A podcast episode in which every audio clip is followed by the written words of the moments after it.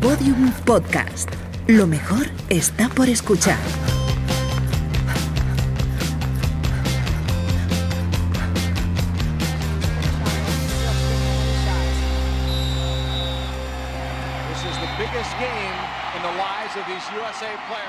10 de julio de that 1999, en el estadio Rose Bowl de Pasadena, Los Ángeles, California, se disputaba la final del Mundial de Fútbol Femenino.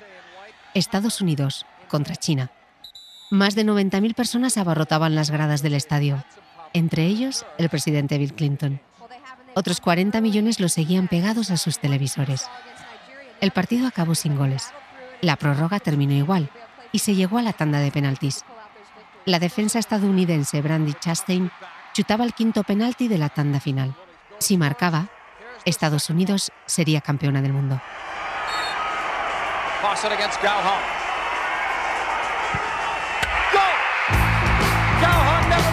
Chastain chutó y marcó. El estadio rugió. Y entonces Chastain se quitó la camiseta y se quedó en sujetador. Enarbolaba la camiseta como si fuese una bandera mientras caía de rodillas sobre el césped. Apretando bien los puños, con los tríceps y el abdominal en máxima tensión, miraba al cielo celebrando el triunfo. Y ese sencillo sujetador deportivo negro y con la espalda cruzada se convirtió en el trending topic del momento. La imagen dio la vuelta al mundo y fue portada de revistas como Sports Illustrated y Newsweek. Incluso la cadena de televisión CNN la eligió como una de las 100 mejores fotos deportivas de la historia. Pero aquel gesto espontáneo desató todo tipo de especulaciones y comentarios. La polémica llegó hasta tal punto que en 2004, cuando Chastain publicó sus memorias, el título elegido fue It's not about the bra. No se trata del sujetador.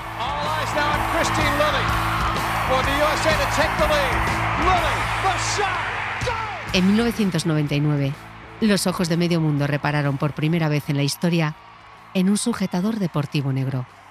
La prenda que años atrás había liberado a millones de mujeres y les permitió desarrollar su potencial en todos los terrenos de juego. ¿Por qué? ¿Qué significó aquel sujetador?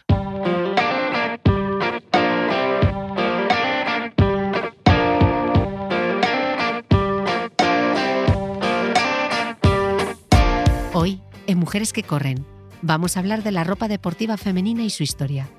Soy Cristina Mitre. Empezamos.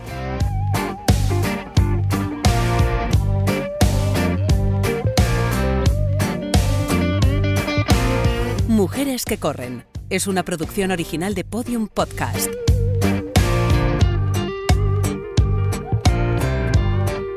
Episodio 3. Express Yourself. No lo soporto, Lisa. ¿Tienes algún secreto o truco? ¿Cómo lo aguantas? Le preguntó su hermana a Lisa Lindell mientras hablaban por teléfono. Lo que Victoria, la hermana, no soportaba era correr por el dolor que le causaba en el pecho. Lisa le contestó que no tenía ningún truco, que lo único que le ayudaba era ponerse un sujetador una talla más pequeña para así ir más apretada y que su pecho botara menos. Pero esa solución era incómoda. Le apretaba las costillas y la hacía sudar más. Además, los tirantes siempre se resbalaban y tenía que estar todo el tiempo colocándoselos. Su hermana le preguntó entonces por qué no había una especie de suspensorio. Sí, esa prenda especial que usan los hombres para sujetarse el paquete escrotal durante la práctica deportiva, pero diseñada para el pecho de las mujeres. Lisa pensó entonces que aquello era una buenísima idea y le contestó, Sí, yo lo haré. Voy a pensarlo. Tras colgar el teléfono con su hermana, Lisa cogió un lápiz, un cuaderno de espiral y se sentó a la mesa del comedor para hacer la lista de las características que debería tener aquel sujetador para correr.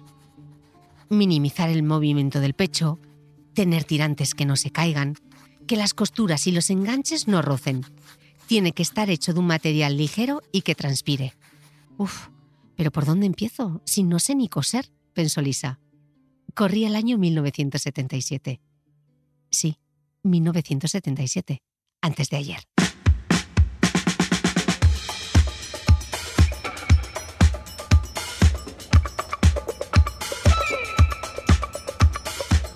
En la década de los 70, en plena ola del movimiento de liberación de las mujeres, que reivindicaba la igualdad de derechos de hombres y mujeres y también la igualdad salarial, se celebró el 20 de septiembre de 1973 la famosa Batalla de los Sexos, el partido de tenis que enfrentó a la tenista y activista por los derechos de las mujeres, Billie Jean King, entonces ganadora de cinco torneos Wimbledon, tres US Open, un Roland Garros y un abierto de Australia, y al ex número uno del tenis, Bobby Riggs.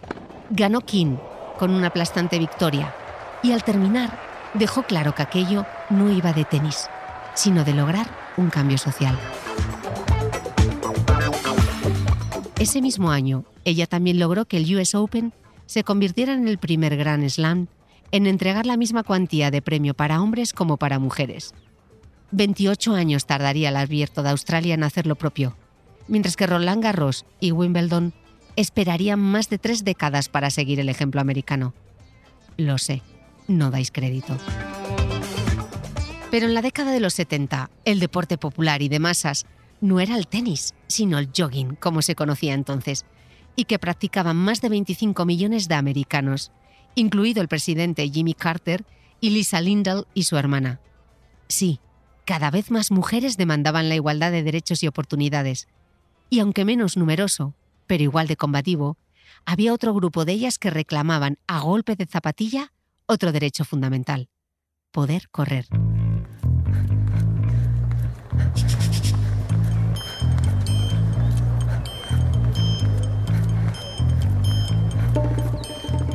Las zapatillas específicas para correr aún no eran mainstream. De hecho, y como ya contamos en el primer episodio, para la maratón de Boston de 1966, Bobby Gibb, la primera mujer en participar en la prueba, se compró sus primeras zapatillas de Adidas por 6 dólares, justo antes de subirse al autobús que le llevaría desde San Diego a Boston. Por supuesto eran de hombre. De hecho, hasta entonces, solo había corrido por caminos con las típicas zapatillas de piel que usaban las enfermeras. Al año siguiente, Catherine Switzer tampoco tuvo nada fácil encontrar la equipación adecuada. Sencillamente no existía. En su libro Marathon Woman, Catherine cuenta cómo después de entrenar tenía las uñas de los pies tan hinchadas de sangre que no podía calzarse. Recuerda cómo tuvo que recortar la punta de sus zapatillas adidas azules, que le encantaban y que habían cargado desde Alemania para poder ponérselas. Con las uñas así no tuvo más remedio. En los 70, como decía, no había zapatillas, no había sujetadores, no había ropa deportiva de mujer, porque nadie esperaba que una mujer corriese. Catherine también cuenta en su libro otros problemas con su indumentaria. Os leo. En los días más cálidos pasé muchos entrenamientos probando diferentes pantalones cortos. La mayoría me rozaban por una simple razón. Todos estaban cortados para el cuerpo de un hombre, por supuesto, las mujeres no corrían, así que no tenían en cuenta las caderas más redondas y los muslos más carnosos de una mujer. La parte más alta de la cara interna del muslo era especialmente vulnerable a las rozaduras. Añade el sudor salado sobre la piel en carne viva y te detienes en seco. Para Catherine, verse bien vestida de deporte era importante, porque estaba harta del estereotipo que pintaba las atletas femeninas como unas desaliñadas así que diseñó con mimo su equipación para la maratón de Boston. Su entrenador Arnie, recordemos que fue su gran aliado para la maratón, guardaba en el maletero del coche un montón de ropa que otros atletas que entrenaban con él habían ido dejando en el vestuario. Allí Catherine encontró una especie de falda pantalón gris que podría servirle, y además, si la teñía de burdeos, iría genial con el top de punto que tenía en ese mismo color y con el que se sentía cómoda entrenando. Ya tenía el look para la maratón de Boston. Como iba a hacer frío, Arnie le dijo que se pusiese el chandal más horrible y viejo que tuviese. Calentaría con él y luego se lo quitaría cuando comenzase la prueba. Pero el 19 de abril de 1967 hizo un frío que pelaba. El termómetro marcaba un grado y Boston le recibió con agua-nieve. Con esas condiciones, Catherine pensó que con su chándal gastado por mil entrenamientos y kilómetros se sentía comodísima y sobre todo calentita. Así que se dijo, al diablo con verme bien. Entonces se prendió su dorsal, el número 261 sobre la sudadera. Ya no había vuelta atrás. Correría con aquel chándal viejo gris que se convertiría en protagonista del instante que cambiaría la maratón de Boston y el devenir del deporte femenino para siempre.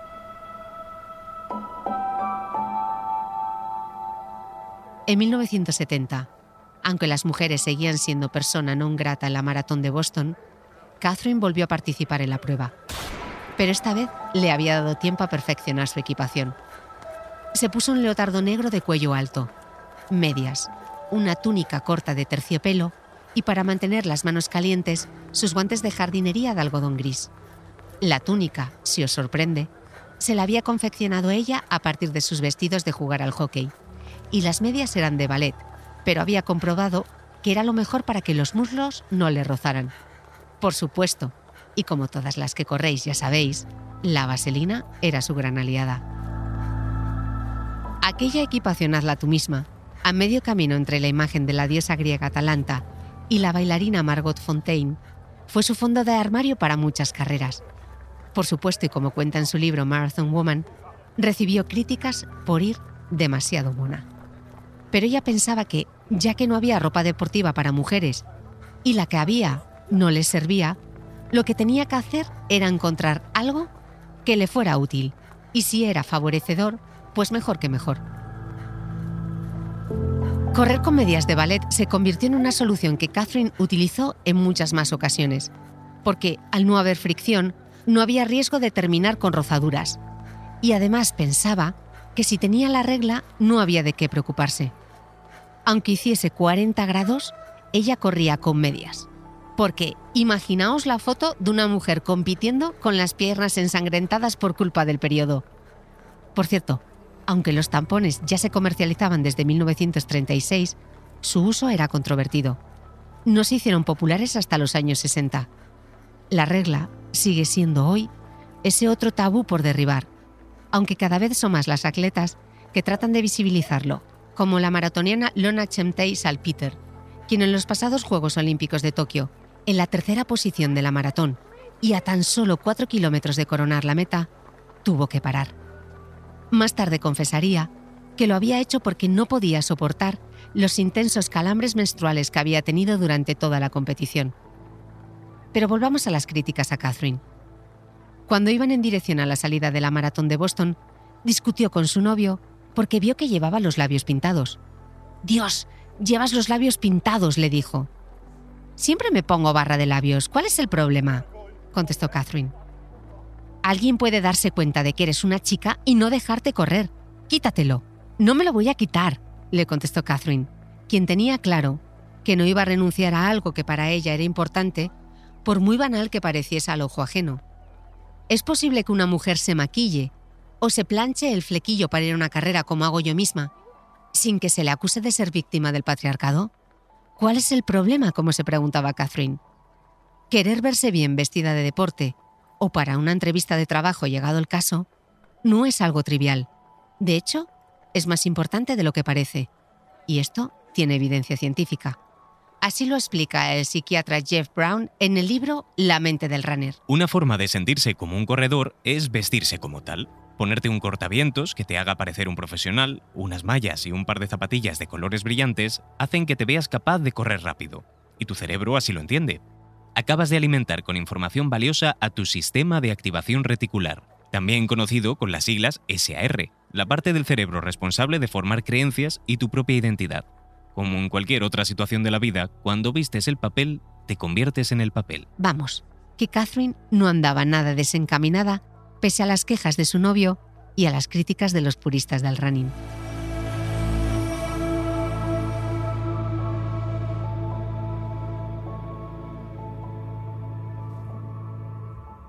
A estas alturas del episodio, los oyentes más fieles y atentos estaréis pensando, ¿dónde está la anécdota personal de la Mitre? Pues aquí viene.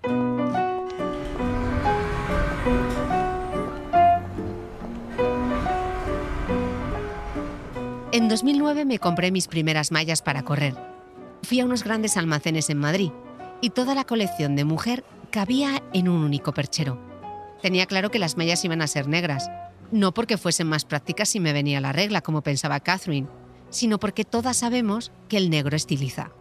Por supuesto, debían ser largas, sí, hasta los tobillos, y una talla más grande de lo que realmente necesitaba porque no quería que me marcasen mucho. La cinturilla me quedaba muy alta y parecía Steve Urkel en la serie de televisión Cosas de Casa. Pero mi madre siempre me dice que la tripa hay que llevarla recogida y calentina. Y todos sabemos que las madres siempre tienen razón. Así que me llevé aquellas mallas negras. Con los años, y ya con muchos kilómetros en las piernas, el largo de mis mallas ha ido menguando. Y del negro he pasado a vestir de colorinos. Hasta he corrido con unas mallas cuyo estampado simulaba una radiografía de mis huesos. E incluso me he atrevido a participar en una prueba en bragas. Sí, sí, como las que llevan las atletas para poder comprobar si de verdad aquello era más cómodo. Te diré que sigo prefiriendo unos pantalones cortos o unos ciclistas, la verdad. Sin embargo, aún me sorprende la cantidad de mujeres que a día de hoy me confiesan que no corren en pantalón corto porque les da vergüenza enseñar las piernas o que se anudan el cortavientos a la cintura para tapar el culo mientras trotan. Y entonces pienso en el largo camino que hemos recorrido las mujeres en España para poder correr en mallas o incluso en bragas. A través de una de esas aplicaciones que permiten comprar y vender artículos de segunda mano por Internet, logré hacerme con un ejemplar de gimnasia educativa de Luis Agosti, una edición de 1948. Luis Agosti, médico y campeón nacional de lanzamiento de jabalina, fue asesor de la sección femenina y tuvo una influencia decisiva en la educación física y en el deporte femenino en España. Hablamos también de él en el segundo episodio de cómo ayudó a las primeras atletas antes de la guerra civil y cómo luego, al hacerse del bando de los ganadores, su actitud hacia la mujer y el deporte fue otra. A través de WhatsApp, Laura me contaba que aquel manual había pertenecido a su abuela, Rosario García Herreros. Hoy Rosario tiene 91 años y a principios de los años 50 estudió educación física, gimnasia y deportes como se conocía en la época, como interna en el Pardo en Madrid con la sección femenina. Laura me contó que entre las asignaturas que había estudiado su abuela se incluían clases de espíritu nacional, asignatura de política, labores y normas de educación. Entre las páginas del libro encontré escrita a lápiz una dedicatoria que le dejó a Rosario su compañera Paquita y que decía así. A Chari, para que todos los años en este día se acuerde un poquito que yo asilbaré de Paquita. 30 de septiembre de 1952. Y yo me las imagino, a las dos amigas, Charo y Paquita, y me pregunto qué pensarían al leer algunos de los textos de aquel libro. Es un error el intento muy extendido de equiparar a la mujer con el hombre, haciéndoles practicar los mismos deportes. Pues así como por su constitución la mujer está mejor dotada para la natación que el hombre, no ocurre lo mismo en otras especialidades deportivas, dejando a un lado los absurdos intentos hechos en algunos países de boxeo, lucha, fútbol y rugby femeninos que no discutimos porque no merece la pena, somos contrarios al tan debatido empleo del atletismo de competición en este sexo. El atletismo de competición exige unas cualidades completamente opuestas a la constitución femenina. Son ya varios los casos de campeonas atléticas que han dado lugar a problemas de rectificación de sexo. Desde el presente, cuesta aceptar pies de fotos como este. Stephens de Estados Unidos a la izquierda, vencedora en 100 metros lisos en la Olimpiada de Berlín y Arden, a la derecha, que se clasificó en segundo lugar. En este caso, la prueba sirvió para seleccionar a la menos femenina. Aunque esto realmente tampoco debería chocarme. Mientras preparo este episodio, la futbolista Alexia Putellas acaba de recibir su segundo balón de oro consecutivo. Sin embargo, pese a ser un hito, quien acapara la portada de un gran periódico deportivo no es ella, sino el jugador francés Karim Benzema, quien también ha sido premiado en la categoría masculina. Las atletas de la Segunda República, de las que hablamos en el segundo episodio, habían competido en shorts, camisetas de tirantes y sin sujetador. Sin embargo, a finales de los años 40, los pantalones azules de gimnasia eran más parecidos a faldas de vuelo, y su longitud debía ser exactamente hasta media pantorrilla. Las blusas debían ser amplias, para que no se ciñeran al cuerpo, y se reguló incluso el traje de baño que se podía utilizar en las competiciones de natación, y que además debía ser de lana. Todo comodísimo y muy práctico, como os podéis imaginar. En las piscinas se impuso el albornoz playero, y nada más salir del agua había que cubrirse. Un guardia uniformado se encargaba de vigilar que nadie se saltase la norma. Tampoco se podía salir a la calle con el traje de gimnasia. Había que ponerse el abrigo encima, aunque fuese en pleno verano. En aquella época, los deportes se practicaban como actividad extraescolar en campeonatos organizados por la sección femenina y solo se incluían cinco actividades. Natación, esquí, hockey, baloncesto y balonmano. En 1952 se añadiría el voleibol. El atletismo estuvo excluido hasta 1961. Así que el hecho de que la atleta Carmen Valero se proclamase campeona del mundo de cross en 1976 solo puede clasificarse de milagro, porque su precedente más cercano habían sido las atletas de la Segunda República, 40 años antes.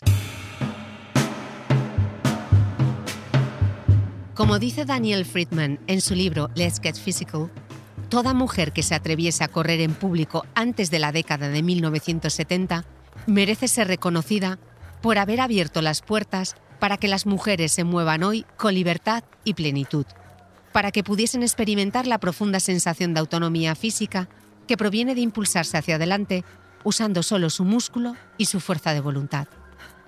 En 1977, el mismo año en el que nací yo, Nike lanzaba Lady Waffle, la primera zapatilla de correr diseñada para las mujeres. Y no, no eran rosas, sino de un amarillo y azul vibrantes. En el anuncio podía leerse, Ya era hora, ¿verdad, damas? Habían pasado cinco años desde que se había permitido a las mujeres correr por fin la maratón de Boston.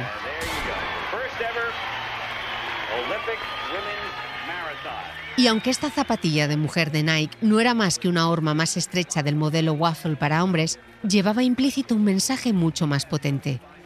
Las mujeres eran también atletas. Hoy sabemos que el pie de la mujer no es solo más estrecho, somos más anchas de caderas, así que nuestra pisada es diferente a la de ellos y además, como pesamos menos, necesitamos menos amortiguación.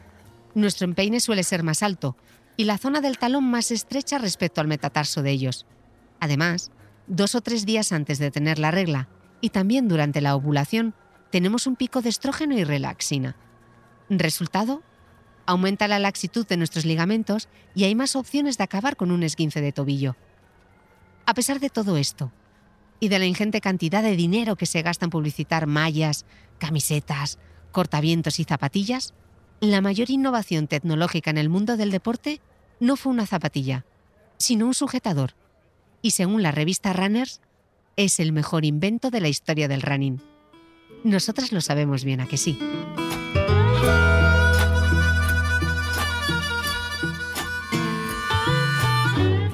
El sujetador es una auténtica obra de ingeniería textil y probablemente una de las prendas más difíciles de diseñar. La primera patente es de 1914 y surge como alternativa a los rígidos corsés, pero durante años su función principal no fue aportar comodidad a la mujer, seguimos con las sorpresas, sino hacer que la ropa quedara bien acorde a la moda de la época. Una vez más, el triunfo de lo sexy frente a la practicidad. Por ejemplo, en 1950, los senos puntiagudos a lo Marilyn Monroe acuérdate de los pechos de la Barbie si alguna vez tuviste una, se pusieron de moda y los sujetadores tipo bala causaron furor. Y como en el mundo fashion todo vuelve, a ver quién no recuerda la reversión que hizo Madonna con aquel corsé de copas cónicas y satén rosa que le diseñó Jean-Paul Gaultier para su tour Blonde Ambition en 1990.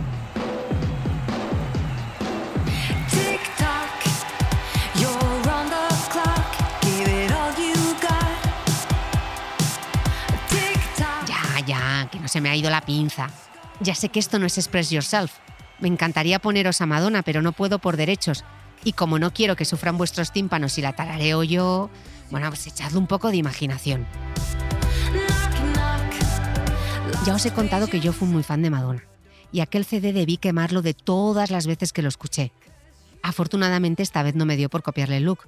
Todavía me acordaba de lo que me había tardado en crecer el flequillo tras cortármelo al ras para poder hacerme un caracolillo como el que llevaba ella en el videoclip de La Isla Bonita. Madre mía, la de horas que pasé viendo la MTV por la parabólica sin enterarme de nada. porque todo era en inglés y sin subtítulos. Pero no hay nada más poderoso que la imaginación. Nota mental, no te cortes el flequillo a ti misma, nunca queda bien.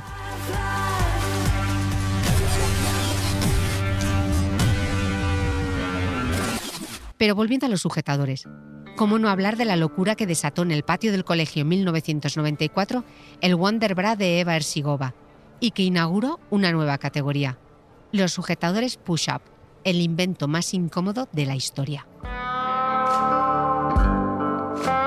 Básicamente hay dos formas de dar soporte al pecho. A través de las copas, cada mama se recoge en una especie de bolsillo, o a través de la compresión, sí, como si te vendasen el pecho. ¿Y por qué es importante sujetar bien el pecho mientras hacemos ejercicio? Y bueno, básicamente siempre, pero centrémonos en la actividad física.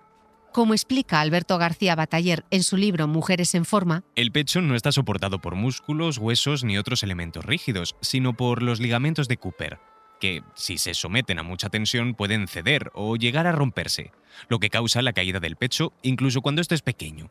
Una sujeción incorrecta puede además provocar pequeñas lesiones internas en el sistema muscular o hasta en el nervioso y la muerte de pequeñas zonas de tejidos internos. Vamos, que si no lo llevas bien sujeto, el pecho se descuelga y eso provoca lesiones.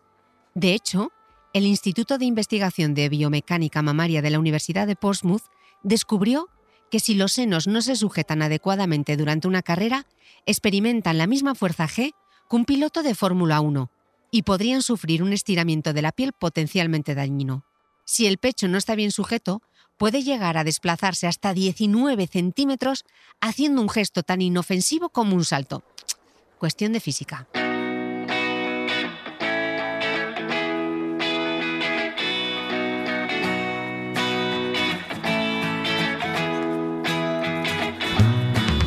Volvamos a los 70 en Estados Unidos. Aunque a finales de esa década las corredoras de maratón no sobrepasaban la decena, cada vez más mujeres comenzaban a correr y soñaban con ir mejorando sus marcas. En el campo de los negocios, las emprendedoras seguían siendo una rara avis. De hecho, hasta que no se aprobó la Ley de Igualdad de Oportunidades de Crédito en 1974, las mujeres no podían pedir un crédito sin el permiso de sus maridos. Y fue justamente en el equipamiento deportivo donde surgieron algunas de las empresarias más exitosas de la década. Sin duda, la popularidad del running supuso no solo un cambio radical en cómo las mujeres veían su cuerpo, sino también en lo que eran capaces de lograr dentro y fuera de las pistas de atletismo. La mayor innovación en el running femenino, y posiblemente en el fitness femenino en general, fue idea de un artista de 28 años que en 1977 inventó una prenda interior que lograría cambiar las reglas del juego. Sí, has acertado se llamaba Lisa y su sujetador deportivo fue el resultado del trabajo que realizó junto a Hinda Miller y Polly Palmer Smith, quien más tarde se saldría del proyecto. El primer prototipo se hizo cosiendo dos suspensorios masculinos, como había sugerido la hermana de Lisa en aquella conversación telefónica. Aquella llamada con su hermana transformaría la vida de Lisa y la de millones de mujeres en el mundo. Con el primer sostén deportivo, por primera vez, la función eclipsaba a la moda. En el Smithsonian Museum of American History en Washington, Estados Unidos, junto con objetos de colección de todo tipo, desde casas de muñecas pasando por automóviles, se exhibe el primer sujetador deportivo de la historia. En 1980, la compañía creada por Lisa y Hinda fue comprada por Playtex y más tarde reabsorbida por Sara Lee Corporation en 1991.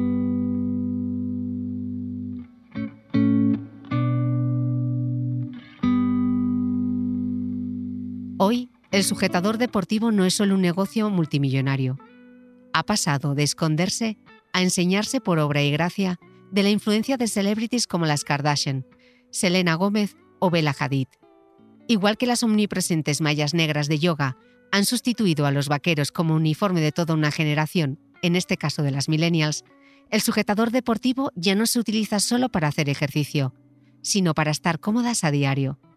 La pandemia y el teletrabajo no han hecho más que afianzar una tendencia. Vestir con ropa deportiva en el día a día.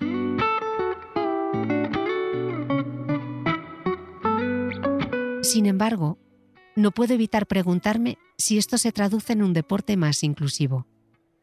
¿Es correr un privilegio? Y no me refiero al privilegio de clase, sino al hecho de ser delgado. Una vez más a vueltas con la talla. Piénsalo. A una persona delgada no se le suele juzgar si no hace ejercicio. Incluso habrá quien le envidie.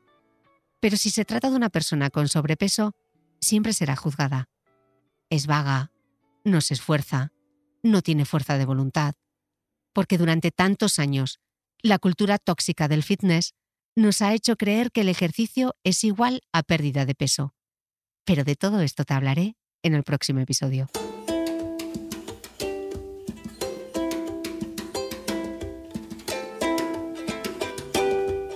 Mujeres que corren es una producción original de Podium Podcast. Idea, guion, dirección y narración, Cristina Mitre. Con diseño sonoro de Elizabeth Búa. Producción, Jesús Blanquiño. Edición, Ana Rivera. Lourdes Moreno Cazalla en la producción ejecutiva.